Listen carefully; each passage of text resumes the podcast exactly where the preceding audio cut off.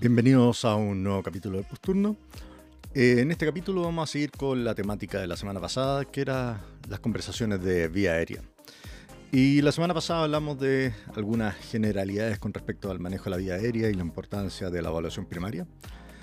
Y hoy vamos a conversar de los dispositivos supraglóticos. ¿ya?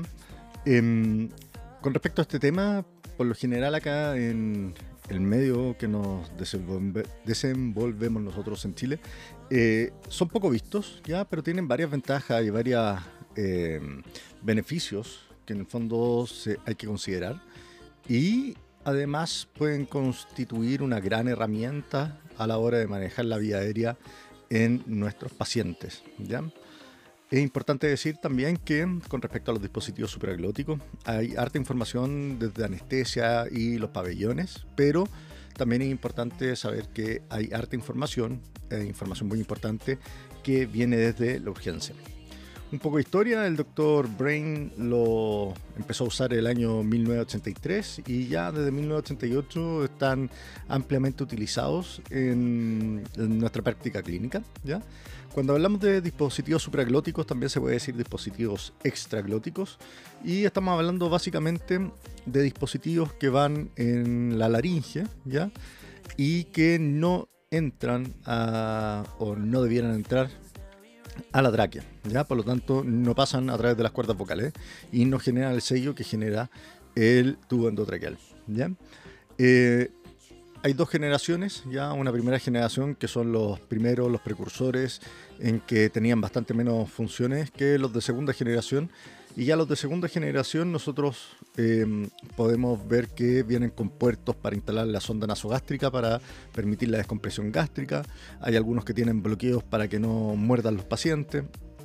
Eh, hay otros que vienen con eh, un, puerto especial para poder intubar o pasear un broncoscopio flexible a través de ellos. Por lo tanto, hay hartas innovaciones al respecto. Y em, lo otro importante es saber cuáles son más o menos los tipos que tenemos de estos dispositivos eh, extraglóticos. Eh, están los supraglóticos, que son las conocidas máscaras laringias. La máscara laringia es básicamente un tubo que tiene un CAF con la forma de la laringe y este aísla la glotis y por lo tanto ventila a través de un único puerto. Después están los tubos laringios, que el más famoso es el Combitube, pero hoy en día hay otro que es el King LT, que es el que ocupan más en Estados Unidos. Y eh, lo que tiene son dos globos, un globo que va distal y que habitualmente va al esófago, en un 80-90% de las veces va a caer en el esófago, y un globo laringio, ¿ya? que va mm, por sobre la glotis. ¿ya? Y entre medio de eso tiene los tubos de ventilación que van a permitir eh, la ventilación en el fondo del paciente. Eh, si tenemos un globo que queda en el esófago y el otro que queda por sobre la glotis, lo que está entre medio está fenestrado y eso permite el paso de aire. ¿ya? Em, otra cosa interesante en el fondo es que estos dispositivos, en la medida que han ido avanzando, han ido disminuyendo muchas de las complicaciones que antes tenían, ¿ya? Y ahora vamos a conversar un poco más de ellos. Em, por lo general, nosotros conocemos la máscara laringia y hemos visto la máscara laringia que tiene este CAF que es inflable, ¿ya? Eh, el combitubo o, los tubos laringios son más raros de ver en nuestra, en nuestra realidad, pero también eh, es posible encontrarlos. Y eh, lo otro importante es que existen algunos de estos dispositivos que ya no tienen un CAF inflable, como son los dispositivos que son con gel y que tienen este gel maleable que cambia con la temperatura del paciente.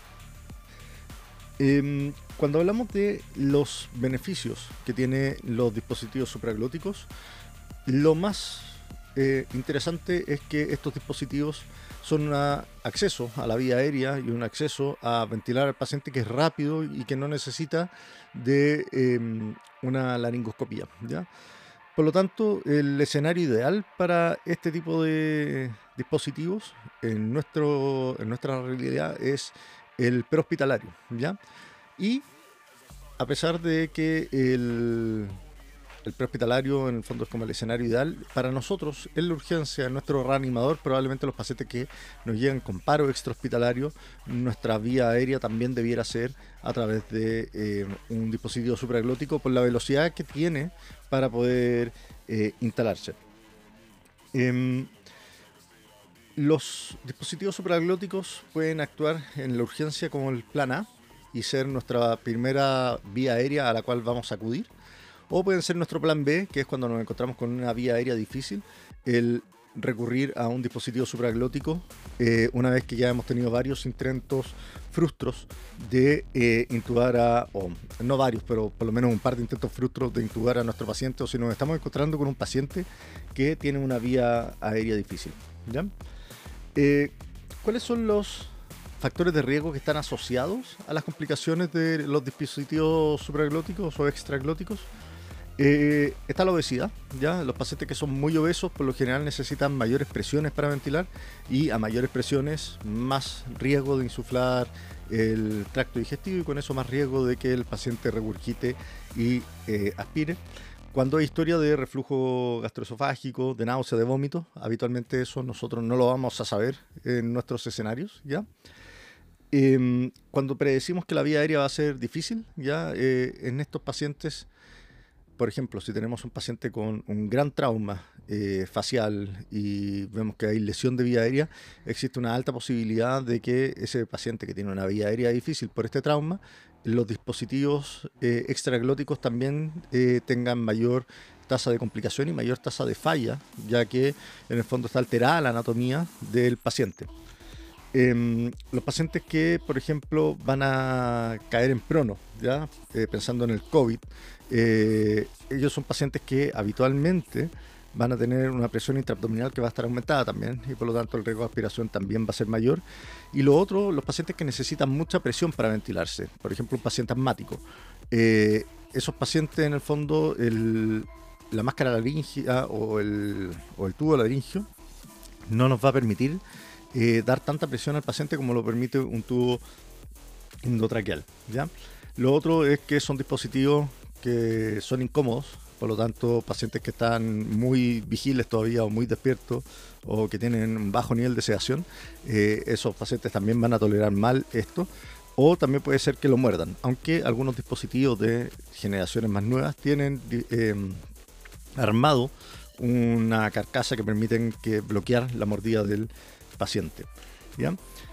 Ojo también con los pacientes que vienen con cuadros eh, abdominales, ya por ejemplo obstrucción intestinal, eh, pacientes que tienen eh, diverticulitis, apendicitis, etcétera, ya que son pacientes que en primer lugar van a ir a eh, un pabellón donde se va a manipular el abdomen y por lo tanto va a tener un riesgo de regurgitación y lo segundo es que ya vienen con una presión intraabdominal aumentada, ya y por lo tanto son pacientes que van a andar también con más riesgo de aspiración. Cuando hablamos de qué cosas nos predicen que va a ser difícil el poner, el insertar en el fondo la, el dispositivo supraglótico o ventilar a través del dispositivo supraglótico, nos encontramos, por ejemplo, un paciente que tiene una movilidad eh, de la mandíbula que sea eh, limitada, ¿ya?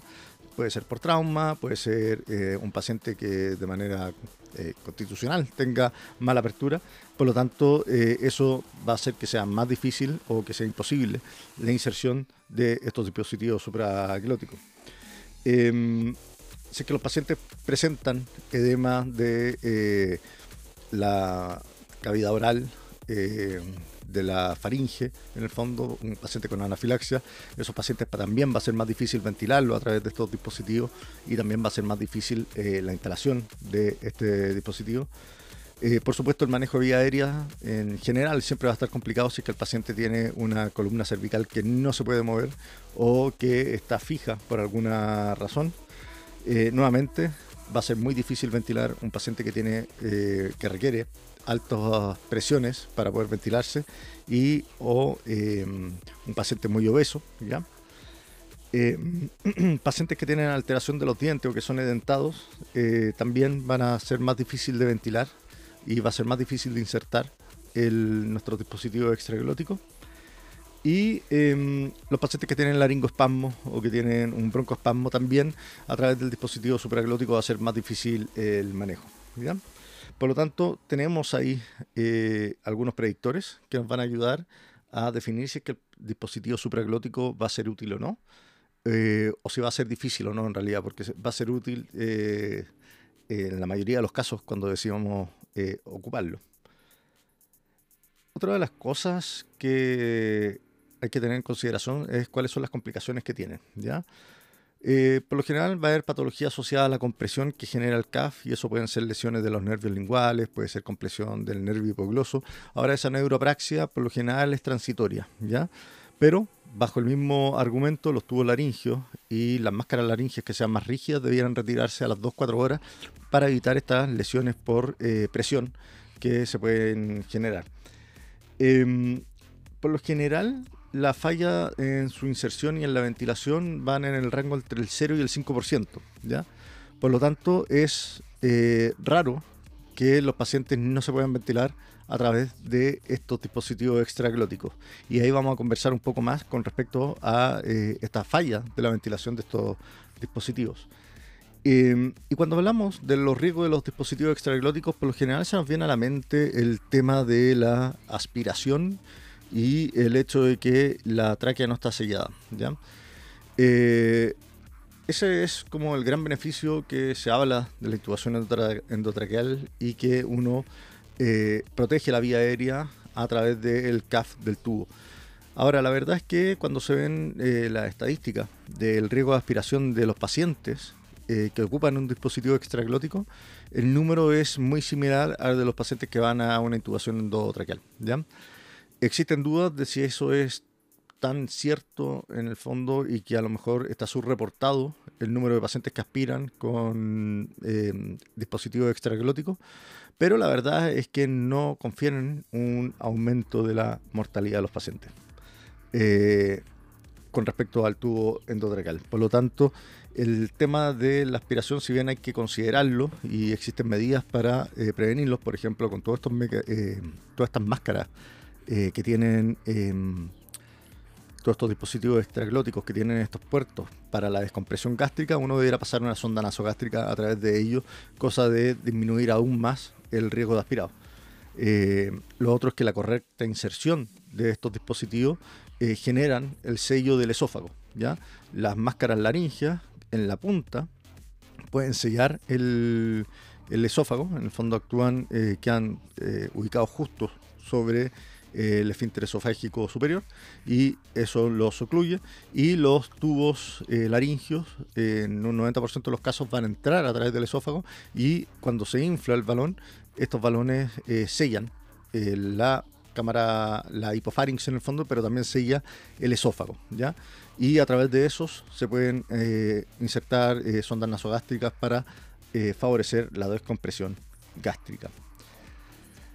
El, esto ha hecho que eh, estos tubos hayan, o sea, estos dispositivos vayan ganando em, cabida dentro del escenario de urgencia y se empezó y se planteó si es que existía alguna diferencia entre intubar a un paciente en el extrahospitalario por un paro extrahospitalario o ocupar un ocupar uno de estos dispositivos extraglóticos. ¿ya? Y se vio que eh, no aumenta la sobrevida de los pacientes, pero es más fácil de poner y tienen menos complicaciones. Por lo tanto, intubar a un paciente es un procedimiento que tiene más riesgo, es un procedimiento que es más complicado.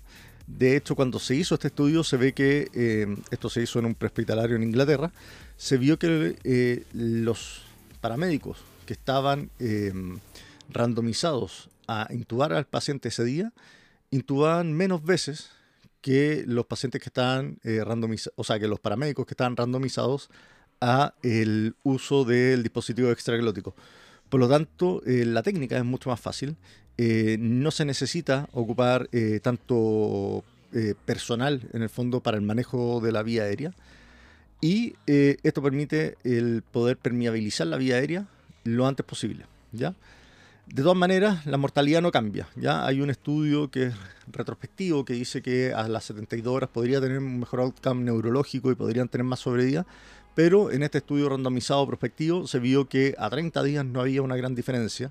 Por lo tanto, la tasa de éxito del tubo versus el dispositivo extraglótico es la misma, ¿ya?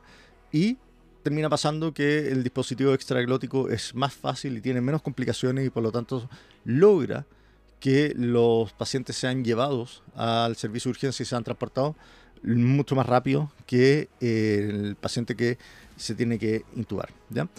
De hecho, cuando hablamos de manejo de vía aérea, y esto es como un eh, en el paro extrahospitalario el manejo de vía aérea la verdad es que no aumenta necesariamente la sobrevida y se hizo un estudio también en que se comparó la ventilación con bolsa mascarilla versus el tubo endotraqueal y se vio que tampoco aumentaba la sobrevida el, el intubar a los pacientes. Ya la bolsa mascarilla bastaba para lograr la misma sobrevida que la intubación y se hace en la mitad de tiempo. ¿Cuál es el problema de la bolsa mascarilla versus los dispositivos supraglóticos? Es que la bolsa mascarilla, eh, para tener un buen selle, hay que ocupar una técnica de cuatro manos, por lo tanto son dos operadores, y por lo general eh, es más susceptible eh, del movimiento. ¿ya? tiene que ir alguien fijando la vía aérea con la mascarilla y por lo tanto en un transporte lo hace un poco más complicado.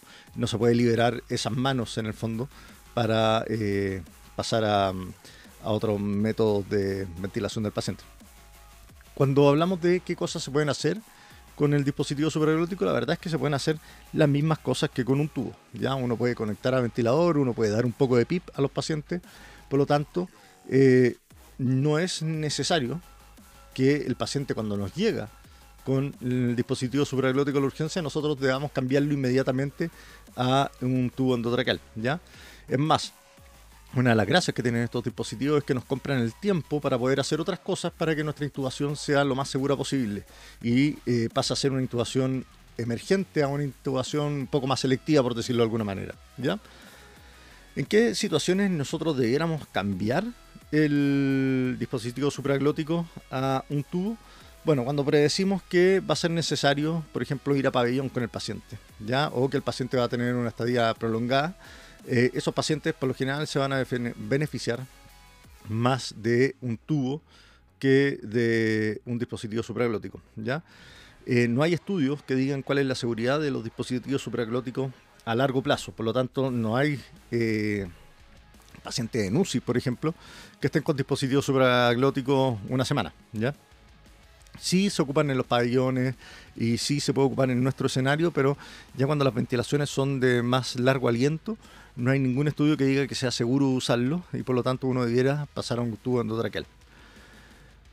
Otra cosa que nos haría cambiar de manera emergente en el fondo del tubo sería el decir que, o sea, el dispositivo supraglótico por un tubo, sería decir que el dispositivo está fallando. ¿ya?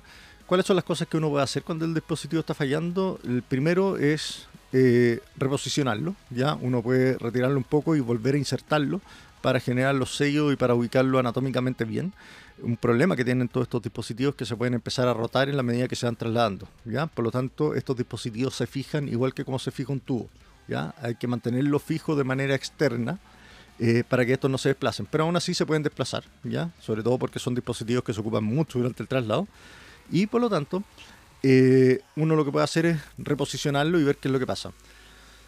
Lo otro que puede pasar es que el paciente tenga una condición subyacente que haga que esté en hipoxia. ¿ya? Eh, y eso, ¿cómo podemos distinguirlo de que el dispositivo esté mal puesto?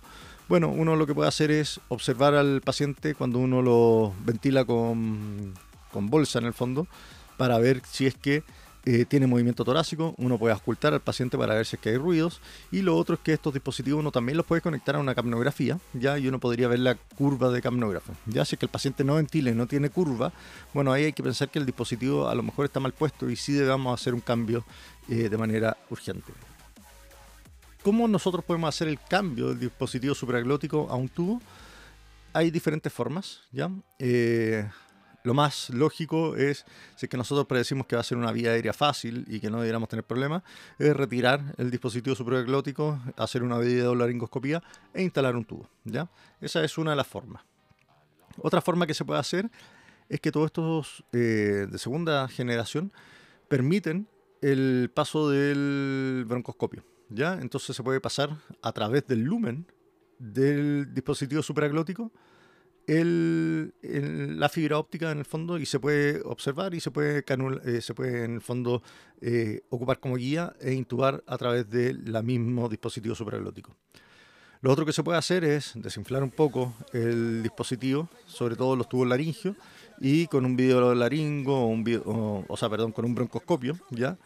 uno puede tratar de intubar eh, por el lado, en el fondo, del dispositivo y uno ocuparía el dispositivo para sellar el esófago.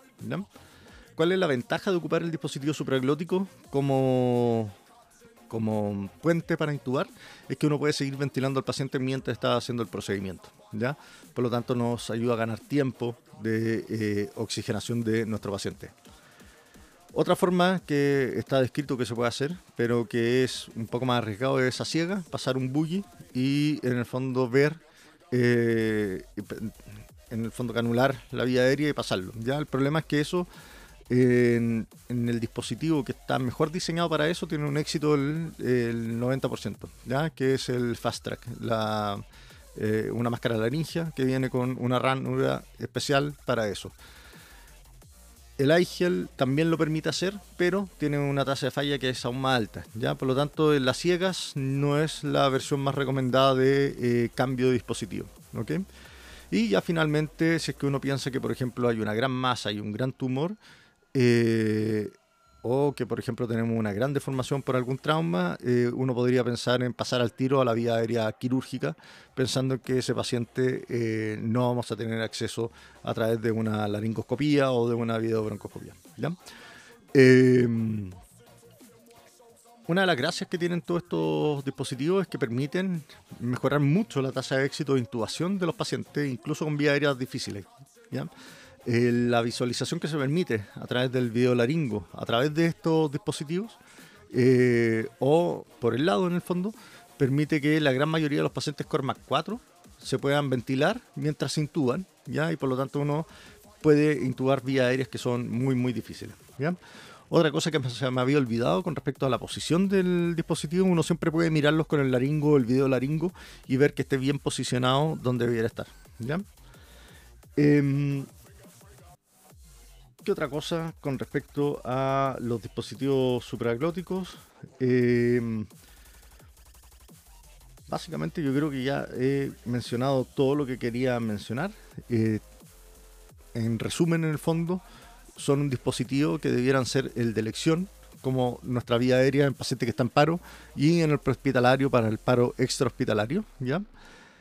Existen contraindicaciones, existen eh, predictores de que va a ser difícil poder instalar el dispositivo supraglótico, hay que conocerlo, hay que estar familiarizado. Ahora el tema es que la mayoría de estas contraindicaciones o la mayoría de estas dificultades que vamos a encontrar son también dificultades y complicaciones que vamos a tener para la intubación endotraqueal. ¿ya? Eh, acuérdense que el dispositivo supraglótico puede ser tanto un plan A como un plan B. ¿ya? Y el dispositivo supraglótico también nos puede servir como puente para pasar al tubo. ¿ya? Si es que ustedes predicen que el paciente va a tener complicaciones por elevación de la presión intraabdominal o que va a tener eh, que ir a un pabellón, ya, eh, probablemente eh, sea preferible intubar. Pero no se olviden que esto nos puede comprar el tiempo, en el fondo, para poder hacer que nuestra intubación sea aún más segura. Ojo con los traslados de los pacientes porque si bien son más, se ve que son más como gruesos, más resistentes estos dispositivos y como que tienen menos movilidad dentro de la vía aérea, igual se pueden desplazar y eso también puede traer complicaciones. Y lo otro es que si hay un paciente que está siendo eh, difícil de ventilar o de mantener oxigenado a través del dispositivo supraglótico, acuérdense que hasta el 5% van a tener complicaciones. Ese es como el número máximo que se maneja.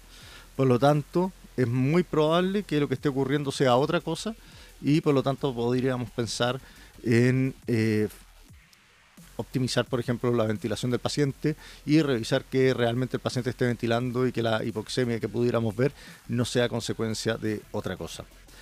Así que eso, eso era lo que quería compartir con ustedes de los dispositivos supraglóticos. Eh, Si es que tienen en sus urgencias, eh, sería bueno que los vieran, se familiarizaran con ellos, vieran cuáles son los puertos que tienen, ya, cómo se usan. Y lo otro es que si es que en algún momento tienen que hacer manejo de vía aérea a un paciente, no se olviden nunca que la bolsa mascarilla es nuestro último recurso y es como de las cosas y de los pilares básicos que debemos manejar, mucho más allá de los dispositivos supraglóticos, mucho más allá que intubar a un paciente, la expertise del uso de la bolsa mascarilla, sobre todo en pacientes, por ejemplo, en paro, eh, es suficiente y para poder hacer que el outcome del paciente no cambie, eh, ya que una vez que uno empieza a manejar la vía aérea, con la bolsa mascarilla, con el dispositivo supraglótico o con un tubo endotraqueal, la sobrevida del paciente empieza a ser la misma, ¿ya? Y la tasa de complicaciones, mientras más complejo el procedimiento que queramos hacer, más alta es y más tiempo nos demora. Por lo tanto, la bolsa mascarilla es nuestro principal recurso. Si es que tienen dispositivo supraglótico, ese debiera ser el plan B para poder empezar a liberar manos también y para eh, poder mover al paciente y eh, poder ganar tiempo en hacer otras cosas, ¿ya? Y el plan C debiera ser intubarlos ya y uno puede mejorar mucho la situación del paciente pero al tubo gracias a estos dispositivos. Así que eso, un abrazo muy grande y nos veremos el próximo viernes con más vía aérea. Que estén muy bien.